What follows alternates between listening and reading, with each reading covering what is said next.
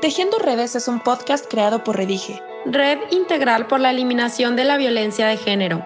En este espacio invitamos a personas expertas en diversos temas como de género, violencia, desigualdades sociales, el patriarcado, entre otros. Para tener con ellas pláticas deconstructivas.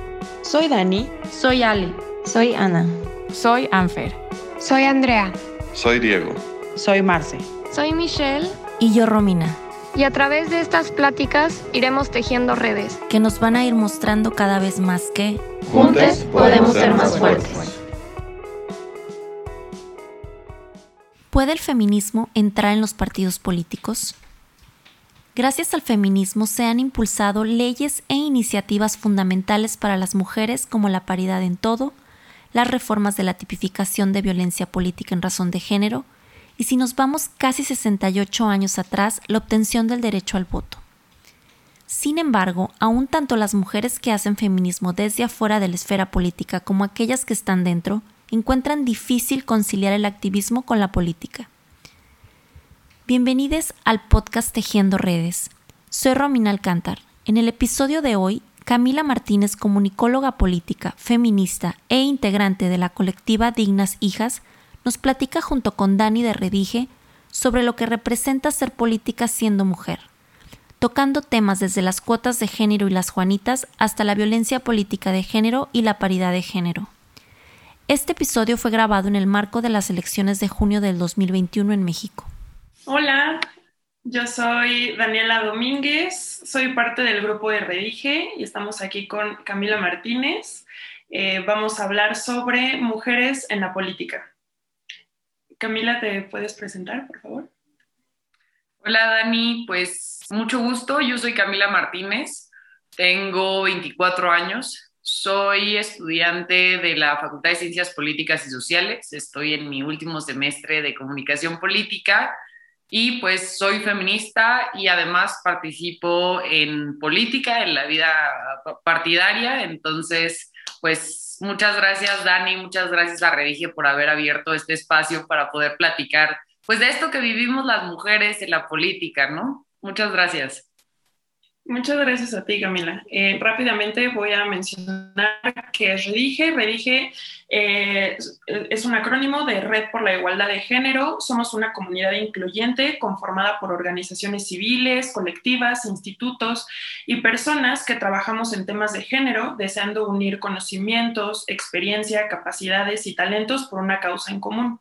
Ayudamos a crear redes y, entre organizaciones porque en red somos más fuertes. También ayudamos a víctimas de violencia a encontrar los recursos que necesitan para salir adelante. Eh, y bueno, ya, es todo. Vamos con la primera pregunta. Te quiero preguntar, ¿cómo ves tú dentro de tu expertise, cómo ves la situación actual de las mujeres en la política en México? Creo que de por sí es difícil hacer política en México. De por sí tenemos un contexto nacional muy violento para quienes participan y siendo mujeres lo vemos todavía más, ¿no? Creo que casos de violencia política en razón de género en este país hay desafortunadamente para tirar para arriba. Y no solamente es en épocas de campaña, ciertamente es cuando las tensiones están más crispadas en general pero también cuando hay mujeres que están ya ejerciendo un cargo, seguimos viendo mucha violencia, ¿no? Y violencia puede llegar hasta el asesinato, ¿no? Pero también puede llegar a violencia económica, violencia psicológica. Entonces, es muy difícil eh, para las mujeres participar en política, ¿no? Creo que además, eh, pues hemos crecido en familias, en sociedades donde las mujeres pues no realmente no son quienes tradicionalmente habían participado en política y se sigue viendo raro, ¿no? En muchos lugares que las mujeres participen, mucha gente no concibe, ¿no? Que haya una mujer que esté tomando las decisiones y por eso también pues son blanco de muchas críticas y de mucha violencia, ¿no? Creo que, eh, pues sí, cuando existen estas denuncias, ¿no? Cuando eh, los pocos casos donde las mujeres eh, que han sufrido violencia política reconocen que la están sufriendo y se animan a denunciar, pues sigue habiendo una gran revictimización porque el costo además de denunciar la violencia política, no solamente dentro de los partidos políticos en los que nos movemos, ¿no? Eh, sino frente a eh, la sociedad, frente a tus votantes, eh, pues sigue siendo bastante penado, ¿no? Entonces, pues asumir ese costo político ha sido muy difícil para las mujeres, ¿no? creo que todavía no hay una conciencia dentro de las distintas fuerzas políticas de la importancia que tiene visibilizar esta violencia particular contra las mujeres, porque seguimos viviendo en estructuras y seguimos haciendo política desde estructuras muy jerárquicas, ¿no? Entonces, eh, yo creo que ser mujer en la política es muy difícil. Ser mujer política joven es mucho más difícil y ser mujer política joven y feminista es todo un reto, ¿no? Creo que tenemos una gran lucha hacia adelante. Ha habido grandes logros, que seguramente platicaremos de ellos más adelante. Creo que ha habido grandes logros, pero sí nos queda un gran camino por recorrer, porque la violencia en contra de las mujeres que participan en política es muy grave. Me imagino, sí, en, en otras preguntas vamos a ahondar más en eso. Muchas gracias. ¿Cómo ha sido tu experiencia, Camila Martínez, eh, como política activa en México?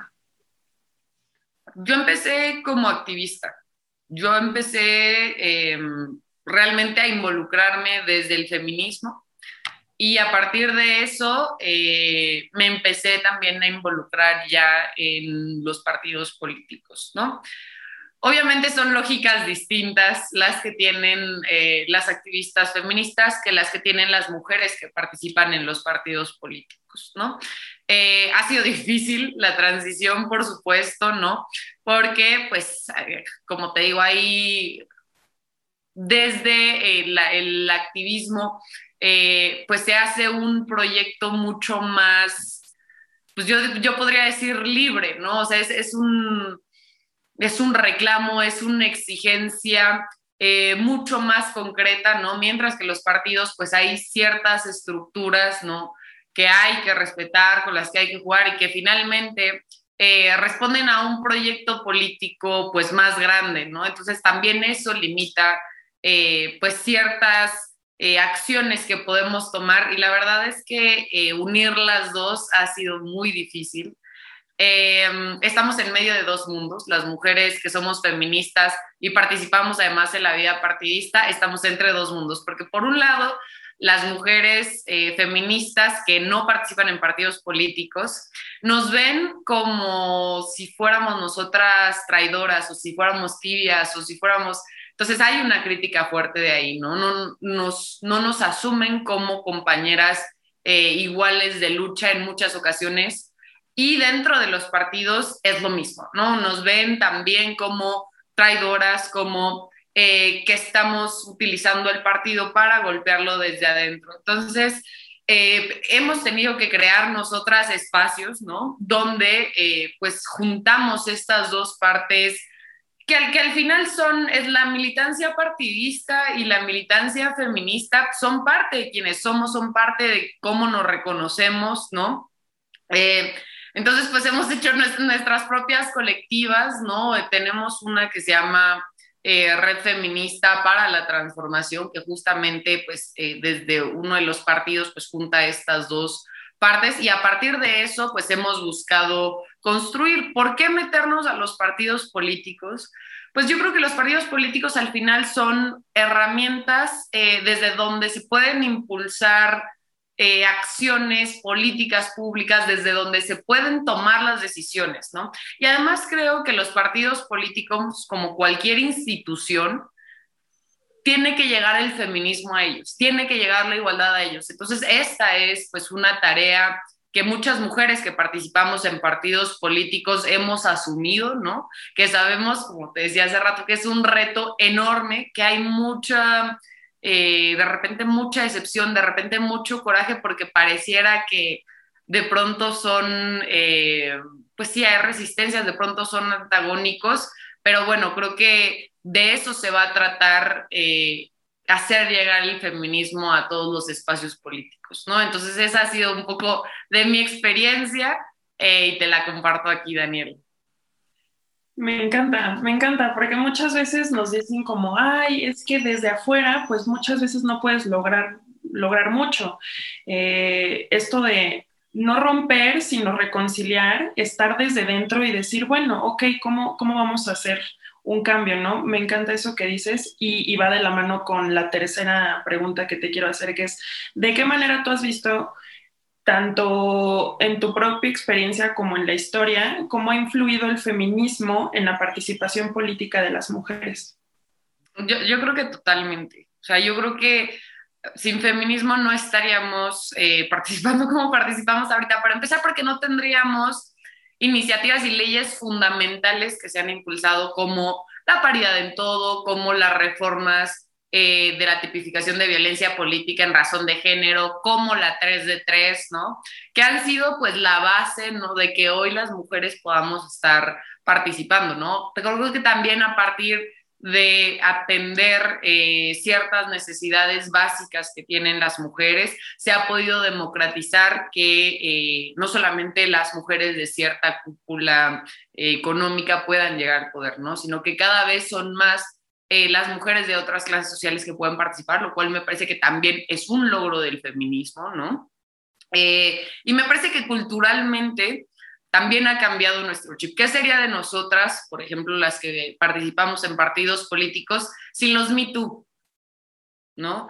¿Qué, ¿Qué, hubiera sido de nosotras? Porque por supuesto que dentro de los partidos políticos, como dentro de las escuelas, como dentro de las universidades, como dentro de los trabajos, se sufre violencia de género, ¿no? Muchas veces acoso sexual eh, y otros tipos de violencia sexual, ¿no? Si no hubiera sido por el Me Too, nosotras estaríamos... Eh, pues sí, tendríamos mucho menos herramientas para poder visibilizar eh, la violencia que estamos sufriendo. Culturalmente, además, nosotras eh, siento que a partir del feminismo nos hemos reconocido como que tenemos un reto en común, ¿no? Ya no solamente es el problema que tiene Camila Martínez o que tiene eh, Juanita Pérez, ¿no? Sino ya somos esta gran colectiva de mujeres, ¿no? Que entiende que el problema que están sufriendo es un problema común que tienen las mujeres y que por eso es importante politizarlo y hacer un gran frente en contra de la violencia de género, ¿no? Creo que a partir de eso es que nosotras podemos empezar a participar en la política de una forma pues mucho más fuerte, mucho más, em, pues no confrontativa, pero sí mucho más directa, ¿no? Y visibilizando pues esto que hemos sufrido durante muchos años. Me encanta, sí, lo que dices es muy cierto. ¿Cómo, vimos un, un despertar de todas, de casi todas desde el Me Too? Sí, es súper es, importante. Con esto que dices del despertar de las mujeres, de que nos estamos dando cuenta de, de que en todos los ámbitos sufrimos violencia. Te quiero preguntar, ¿Cuándo puede hablarse de violencia política en contra de las mujeres en razón de género? Es muy interesante y es muy importante que tengamos eh, claro este concepto, ¿no? Yo voy a intentar delinearlo de la mejor manera posible, ¿no? Em, pero, o sea, ahorita voy a explicar un poquito más a fondo por qué, pero sí es bien importante porque em, eh, se ha politizado mucho, ¿no? Se ha partidizado mucho el término y se ha utilizado, em, pues en ocasiones se ha mal utilizado para golpear políticamente, ¿no? Pero a ver, la violencia política de género eh, es cualquier acción u omisión que realiza eh, una persona o un grupo de personas para impedir que una mujer pues participe políticamente en igualdad de condiciones y esta violencia pues es en base a su género, ¿no? Entonces, lo vemos de, desde distintos lados. Puede ser el candidato que está enfrente de, o sea, como con el que está compitiendo eh, la mujer candidata, ¿no? Pero también puede ser la gente de su propio partido, ¿no? Pero también pueden ser los medios de comunicación. Y como decíamos hace unas preguntas, no solamente se trata de violencia física, ¿no? Por supuesto, si hay alguna agresión física, incluso un intento de homicidio o un homicidio, claro que es violencia eh, política de género, siempre y cuando pues dependa de, eh, de su género, ¿no? Siempre y cuando sea esta resistencia de yo no, como dicen muchas personas, yo no quiero, ¿no? O yo no concibo que una mujer eh, me esté dando órdenes o me esté gobernando, ¿no? pero bueno, también hay violencia económica, ¿no? Eh, que es, por ejemplo, cuando el partido le da menos presupuesto a las mujeres para realizar sus campañas. Durante mucho tiempo se estuvo luchando eh, desde los partidos políticos y desde la sociedad civil feminista eh, para que no le dieran, por ejemplo, los municipios menos competitivos a las mujeres, porque entonces para llenar el tema de, este, de la paridad, ¿no? Pues entonces le, daban eh, los municipios donde sabían que iban a perder de todos modos a las mujeres, ¿no? Y bueno, los que sí eran competitivos, de los que tenían posibilidades de ganar, todos se los quedaban los hombres, ¿no?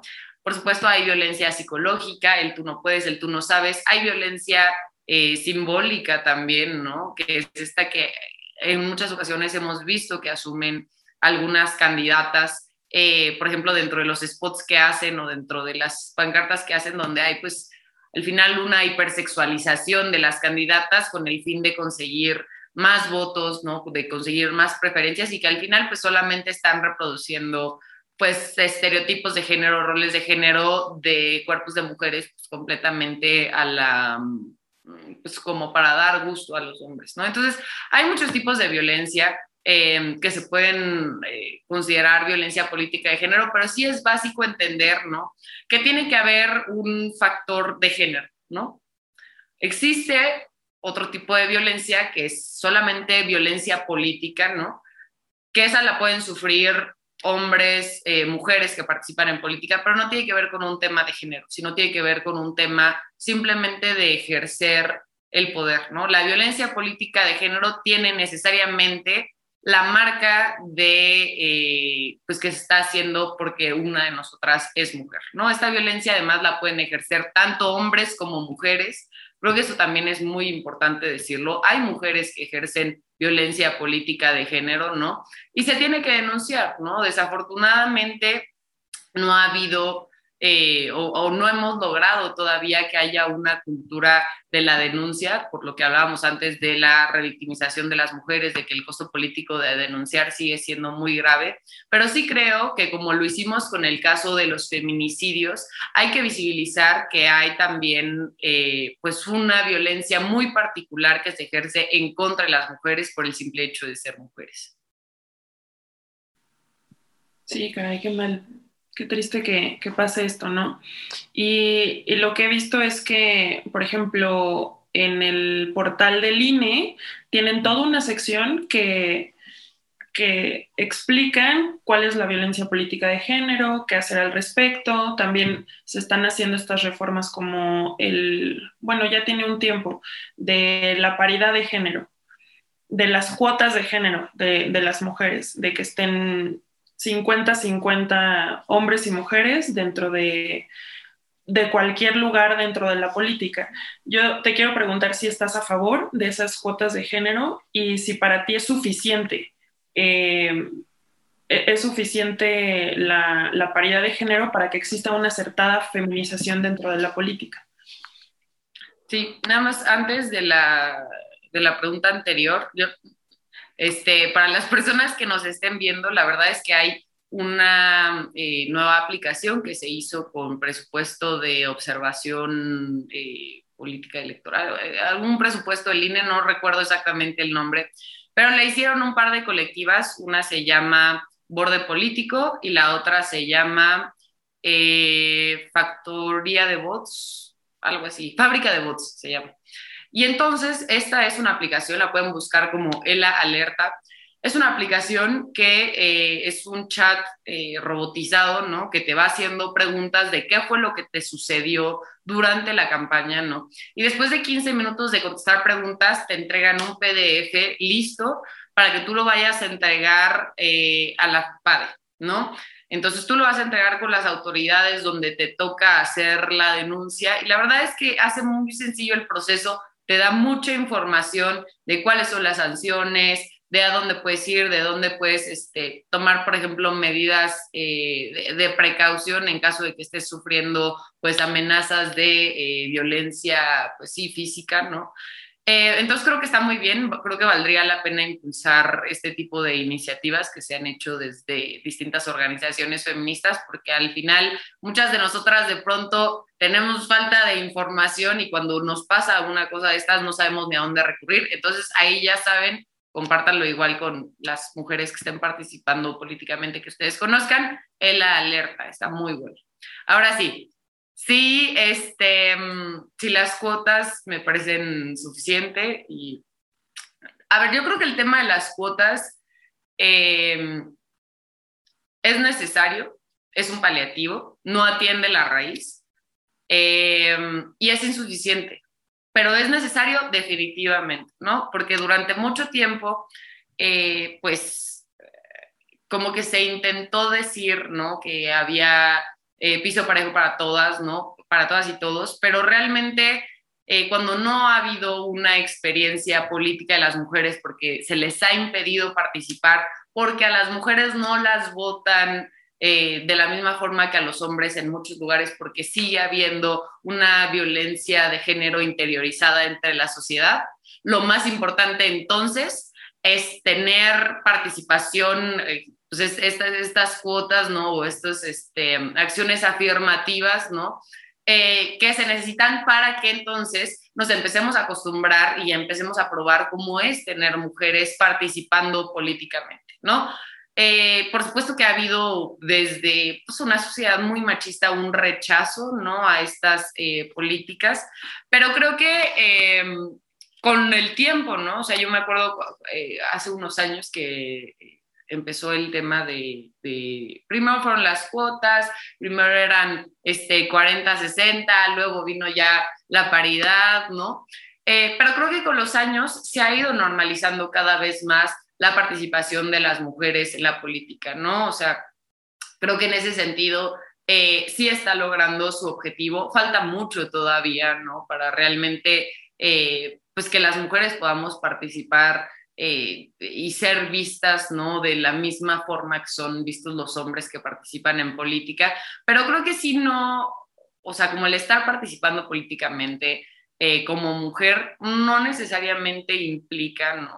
Que eh, las mujeres estemos viendo por el resto de nuestro género, ¿no? O sea, yo creo que en muchas ocasiones, pues hay mujeres que siguen teniendo unas lógicas eh, patriarcales, unas lógicas machistas, porque al final, pues, todas crecimos en una sociedad, pues, muy machista, ¿no? Donde nos inculcaron ciertos valores, ciertos roles de género que nosotras tenemos que cumplir. Y romper con esa parte, la verdad es que no es nada fácil. Yo creo que todas estamos en un proceso de ir, eh, pues, dividiendo, ir, ir partiendo esas lógicas con las que nos construyeron, ¿no? Eh, entonces, por supuesto, o sea, como estaba diciendo, creo que las acciones afirmativas son necesarias, sí son imperfectas, porque si no hay un cambio cultural, por más que la ley lo diga, lo haga, este, va a seguir habiendo resistencias. Y lo más importante va a ser que las mujeres que lleguen a participar políticamente asuman una postura y una agenda feminista que no solamente vea eh, por ellas, ¿no? O no solamente vea por eh, mantener una sociedad eh, donde claramente hay una jerarquía, donde los hombres tienen más poder que las mujeres, sino realmente que hagamos este cuestionamiento de revertir las cosas y poder generar pues políticas públicas, ¿no? Que privilegien a las mujeres para mantener eh, pues un bienestar común entre ambos géneros, ¿no? Exacto, sí, sí, sí, totalmente. Estaba viendo que, ok, o sea, ya hay más mujeres dentro de, de, los cargos políticos importantes, pero falta ese de, ok, ya hay una mujer o ya hay muchas mujeres dentro, pero ¿qué están haciendo? O sea, que, que también apoyen a las otras mujeres, ¿no? Claro. Y, te iba a hacer esa pregunta, pero ya lo, lo mencionaste. Eh, también te quería preguntar, ¿tú querías o cómo crees que se podría evitar el fenómeno de las Juanitas o las Manolitas, que es cuando una, una mujer llega a un cargo y renuncia y su suplente es un hombre? Entonces la paridad de género ya es completamente pues, dispar. Sí, eh, me parece que ya en la iniciativa de, este, de paridad ya existe una cláusula para que justamente las suplentes sean del mismo género que lo es la titular, ¿no? Entonces, bueno, eso me parece que es un gran avance justamente para impedir esta parte de que pues solamente se ponga a la mujer como una pantalla, ¿no? Y realmente este, quien va a asumir el cargo después es su nombre. Pero es interesante que ahora hemos visto Juanitas, eh, o bueno, estoy pensando en un caso muy particular, en Guerrero, que es el caso de Evelyn Salgado, em, que bueno, realmente no es que ella vaya a ser eh, pues la titular y, el suplente sea Félix Salgado, ¿no?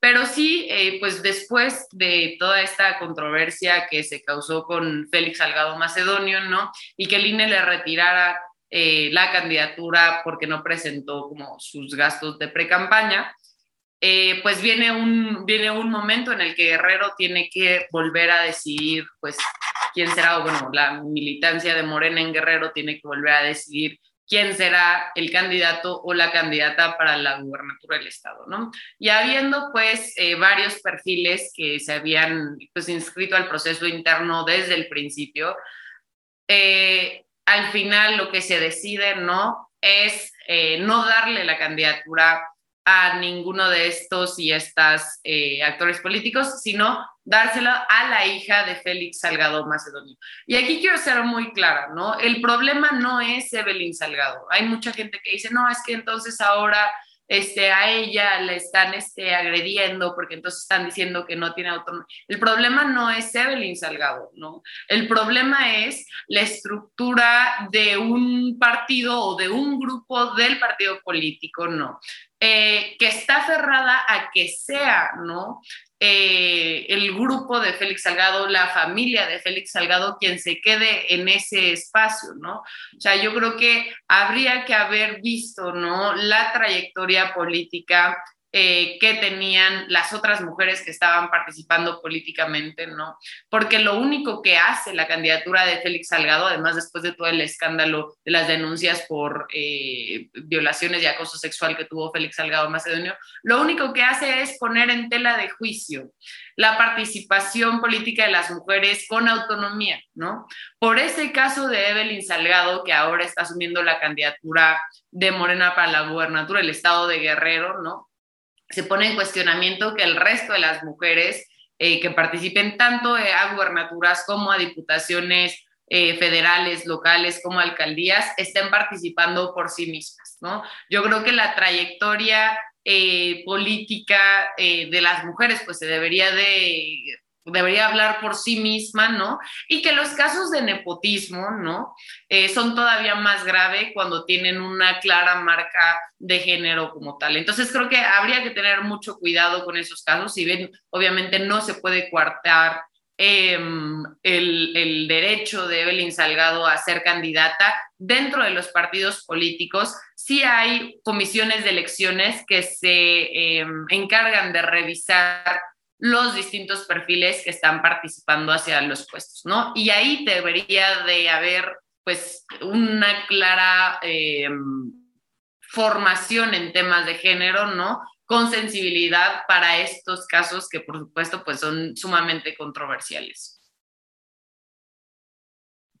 Claro, sí, y algo que me comentabas antes de que comenzara la entrevista, de que ahora se está haciendo que los suplentes sean del mismo género de los candidatos, ¿no? Para que no haya esta controversia de que, ay, pues yo voté por una mujer y ahora está un hombre o viceversa. Claro. Sí. Ok. Eh, ok. ¿Tú qué acciones has realizado específicamente para promover este cambio cultural en el medio político? Pues la verdad es que hemos tenido eh, distintas iniciativas. Eh, por ejemplo, como te comentaba, hicimos dentro de la, militantes y simpatizantes eh, del partido político en el que yo estoy, hicimos una colectiva que se llama la Red Feminista para la Transformación, ¿no? Esta es una colectiva de a nivel nacional, tenemos representantes de todas mujeres de distintos estados de la República, ¿no? Eh, desde donde hacemos mesas de distintos temas. Entonces tenemos una mesa de procuración de justicia, tenemos una mesa de economía feminista, tenemos una mesa de diversidad sexual, y entonces a partir de eso vamos haciendo investigaciones, vamos haciendo foros, vamos promoviendo pues estas distintas agendas eh, por supuesto, el, objetivo principal, o bueno, la población objetivo principal a la que llegamos es a mujeres dentro de nuestro partido político o que simpatizan con nuestro partido político, pero también hemos tejido puentes eh, con algunas organizaciones de la sociedad civil e incluso con mujeres eh, de otros países, ¿no? Hemos tenido algunos este, eventos con mujeres de Argentina, algunos eventos con mujeres de Chile, y lo que buscamos principalmente es sí que haya una formación, eh, pues ahora sí que formal, ¿no? Eh, en términos feministas dentro de nuestra colectiva, ¿no? Pero sobre todo que haya este reconocimiento y estas alianzas entre las mujeres, ¿no? O sea, creamos esta red donde, bueno, ahora, por ejemplo, cuando hubo la toma del Congreso de Puebla, nos sumamos todas de todo el país a, con un comunicado a apoyar a las compañeras que estaban en Puebla, ¿no? Eh, cuando se ha votado el tema, por ejemplo, cuando estuvo en Veracruz ahí el tema este, de la Suprema Corte con respecto al aborto, también nos sumamos ahí, porque el movimiento feminista es un movimiento internacional, ¿no? Entonces ahora lo que estamos buscando hacer es eh, unirnos, ¿no? Darnos cuenta de las coincidencias que tenemos y de la fuerza que podemos tener si estamos unidas. La red feminista que hicimos, la verdad es que tiene eh, mujeres que tienen, te digo, dos coincidencias, ¿no? Una, la coincidencia feminista, dos, la coincidencia con su militancia partidista, em, pero son mujeres que vienen de distintas profesiones, de distintas partes de la República, que han venido a compartirnos distintas experiencias que ellas han tenido con ciertas políticas públicas, con eh, ciertas eh, decisiones que se han tomado desde los gobiernos locales, por ejemplo, y creo que eso nos enriquece mucho también para empezar a pensar de qué forma la podemos resolver en otros, este, en otros estados de la República, por ejemplo, ¿no? Eh, bueno, hemos realizado eso. Soy parte de eh, otras dos colectivas. Una que se llama Dignas Hijas. Eh, la verdad es que Dignas Hijas surge a partir de un ejercicio ciudadano que tuvimos aquí en la Ciudad de México, que se llamó el Parlamento de Mujeres de la Ciudad de México. Es una iniciativa que hizo la ahora diputada con licencia, pero que era la presidenta de la Comisión de Igualdad de Género, Paula Soto, ¿no? Que fue una convocatoria abierta, de hecho ya van tres ejercicios, a mí me tocó estar en el primero, donde se abrió una convocatoria a todas las mujeres de la Ciudad de México para eh, meter sus papeles y lo que se hizo es que se eligió a 132 mujeres, 66 titulares y 66 suplentes para eh, promover políticas públicas, ¿no? Eh, o iniciativas de ley o y entonces fue muy interesante porque sí, por supuesto, digo, a ver, hubo iniciativas increíbles que me parecen muy importantes, como por ejemplo la de las infancias trans, salió del Parlamento de Mujeres, ¿no? Em, pero también eh, el simple hecho de que nosotras pudiéramos deliberar, conocernos, participar, ¿no? Y buscar generar nuestros propios espacios políticos, creo que fue eh, una experiencia invaluable, ¿no? Eh, te digo, a partir de eso surge Dignas Hijas, que es una colectiva que ha hecho trabajo comunitario, que también se ha dedicado a hacer foros, que nos hemos dedicado, por ejemplo, también a, por supuesto, hemos ido a protestas juntas y a visibilizar distintos casos de violencia de género eh, que se han vivido. Em, hemos participado también desde la Chinaca Feminista, es una colectiva en la que estuve mucho tiempo, ahorita ya no estoy ahí, pero la verdad es que tuvimos también proyectos interesantes. Cuando salió este proyecto, eh, el programa piloto del Instituto Mexicano del Seguro Social, para que las trabajadoras del hogar pudieran acceder, eh, pues nosotras lo que hicimos fue tomar un curso, ¿no? Y hacer ciertas capacitaciones con trabajadoras del hogar para que pudieran inscribirse ellas en la plataforma, ¿no? Eh, hemos tenido algunos foros sobre sexualidad, sobre reconocer el placer en el cuerpo propio, ¿no? Y no, este, no seguirlo teniendo como un tabú que ha sido pues, común para las mujeres. Y entonces, pues, desde distintos espacios hemos buscado eh, impulsar la agenda de género, la agenda por los derechos de las mujeres, ¿no? Eh, hemos tratado, por supuesto, el tema de la violencia política en razón de género. Por ejemplo, ahí en, la colectiva de la red feminista hay varias compañeras que están participando en estas, em, pues sí, en estas campañas, ¿no? Rumbo a las elecciones de 2021. Y pues yo creo, ¿no? O bueno, quiero pensar que ha sido un apoyo para ellas el contar con una red feminista, ¿no? Que al final pues tiene abogadas, pero también tiene mujeres que pueden eh, visibilizar y alzar la voz cuando una de nosotras eh, pues está siendo violentada, ¿no? Y digo eso, ya nada más con esto cierro, eso ahora para las elecciones, pero hay que decir que también hemos visto violencia política en contra de mujeres eh, mientras están en funciones, ¿no? O sea, tenemos casos, voy a volver a decir nombres, tenemos el caso, por ejemplo, de Wendy Briseño, eh, presidenta de la Comisión de Igualdad de, eh, a nivel federal, ¿no? Bueno, ahorita otra vez con licencia, porque también está en campaña, eh, pero ella sufrió casos de violencia política muy severos, ¿no? Desde donde distintos medios de comunicación buscaban no solamente golpearla, sino denostar la agenda que ella estaba defendiendo, ¿no? Creo que durante mucho tiempo eh, hemos dejado, y por eso también es muy importante que logremos unir eh, el feminismo con los partidos políticos, porque durante mucho tiempo hemos dejado a las legisladoras, ¿no? A las legisladoras feministas que realmente están luchando por una agenda de género, las hemos dejado solas, ¿no? desde los partidos políticos, porque pues es una agenda que eh, pues los hombres que están dentro de los partidos políticos no entienden, no comparten, muchas veces rechazan, ¿no? Por eh, sentir que les puede quitar privilegios, pero también como que eh, deslinda la vista de las luchas que ellos tienen, ¿no? Que a mí me parece que son, o sea, si hablamos, por ejemplo, de la lucha de en contra de la violencia económica, me parece que son luchas que van muy de la mano con, con la lucha feminista, ¿no? Y del otro lado, pues sí, hay colectivas que no reconocen, em, pues a las mujeres que están legislando, ¿no? Como aliadas, ¿no? Como mujeres con las que pueden generar como ciertos lazos para seguir impulsando, pues que cada vez haya condiciones más justas para las mujeres. Entonces me parece que también en ese sentido habría que hablar de, de la violencia política que están sufriendo ellas y nosotras pues un poco arroparlas, un poco cacharlas, ¿no? Para que puedan seguir ellas impulsando estas iniciativas. Ay, muy bien.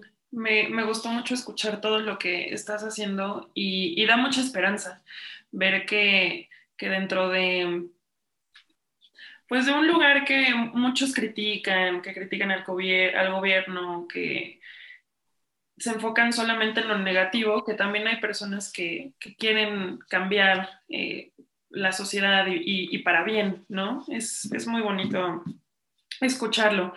Y por último, te, quiero hacer la pregunta que va más o menos eh, con lo que estamos diciendo, que es, ¿la feminización de la política tú crees que es responsabilidad exclusiva de las mujeres? Porque todo lo que me estás diciendo son son legislaciones, son reformas que están haciendo las mujeres. O cómo puede hacer cada persona, sea hombre o mujer, para construir una política acertada que beneficie a todas, a todos y a todes.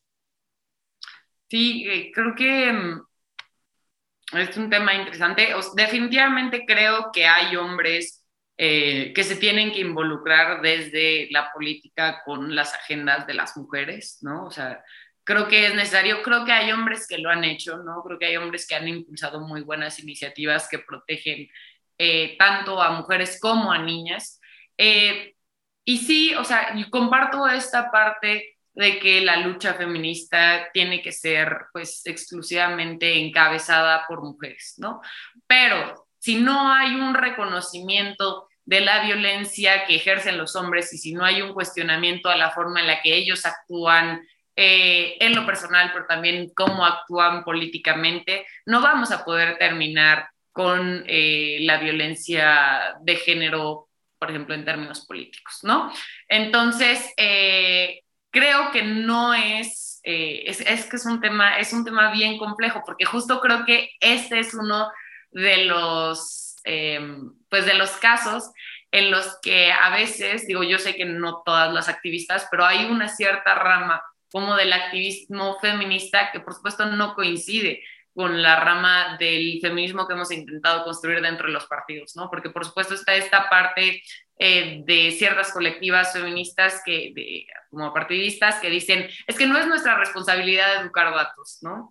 Y yo lo creo, creo que no es nuestra responsabilidad educar datos pero creo que desde eh, lo político, ¿no? O sea, como, y, de algunas colectivas también apartidistas que piensan distinto, ¿no? Pero desde lo político sí hay una, eh, pues no sé si responsabilidad, pero al menos sí hay una postura política que nosotras asumimos como propia que es la de la pedagogía política, ¿no? Y la de eh, comunicar muy claramente, ¿no?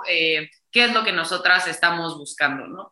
Entonces, a mí me parece que aunque no es nuestra responsabilidad, sí existen quienes buscan a partir de sus discursos, a partir de sus políticas públicas, a partir de ciertos eventos que podamos hacer, por ejemplo, de encuentros, de círculos, eh, pues promover que desde eh, los hombres pues también haya como este cuestionamiento, ¿no? Ciertamente si ellos no tienen la intención, ¿no? Si ellos no tienen la apertura de empezar a romper, este, pues con estas eh, pues, normatividades machistas o bueno, con estas eh, tradiciones que eh, durante mucho tiempo han regido su forma de actuar, ¿no?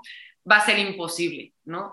Pero creo que sí puede haber un, eh, feminismo que vaya empujando hacia que eh, sean tanto los hombres como las mujeres quienes participen políticamente para tener agendas pues mucho más responsables, ¿no? Responsables con hombres, con mujeres y por supuesto, como decías tú, eh, con pues comunidades no binarias que pues, también muchas veces son pues invisibilizadas, ¿no? De hecho, ahorita que lo estabas diciendo, pensé que la regué hoy porque un poco no estuve tampoco hablando eh, como sobre personas no binarias, pero bueno, yo pido una disculpa, igual estoy en un proceso de, de, construcción, ¿no?